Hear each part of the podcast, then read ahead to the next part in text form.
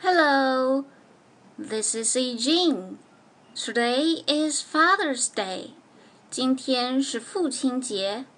我要把安东尼的经典绘画故事《My Dad》献给我的爸爸。 He's alright, my dad. 这是我爸爸，他真的很棒。 My dad isn't afraid of anything. 我爸爸什么都不怕。 Even the big bad wolf. 连坏蛋大灰狼都不怕。 He can jump right over the moon. 它可以从月亮上跳过去， And walk on a tight rope without falling off. 还会走高空绳索，不会掉下来。 He can wrestle with giants. 它敢跟大力士摔跤， Or win the father's race on sports day easily. 在运动会的比赛中，它轻轻松松就跑了第一名。 He's alright, my dad. 我的爸爸真的很棒，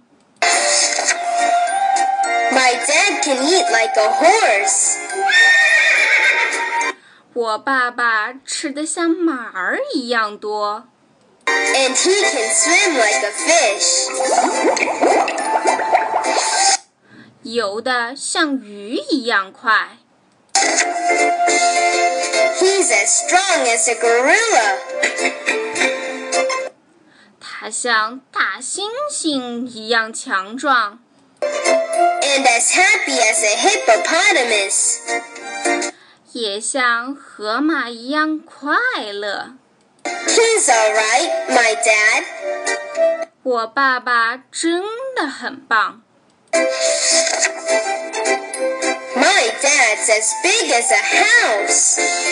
我爸爸像房子一样高大， And as soft as my teddy.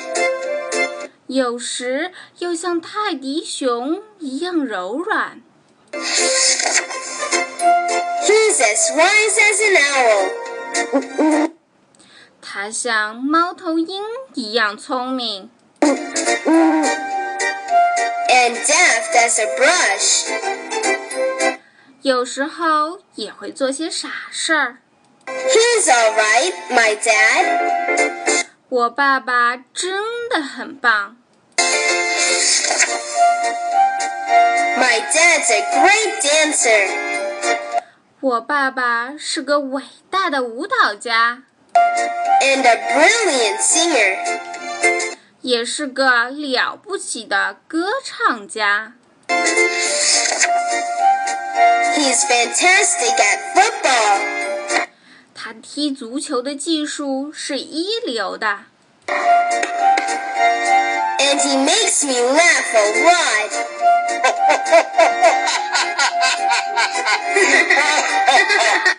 也常常逗得我哈哈大笑。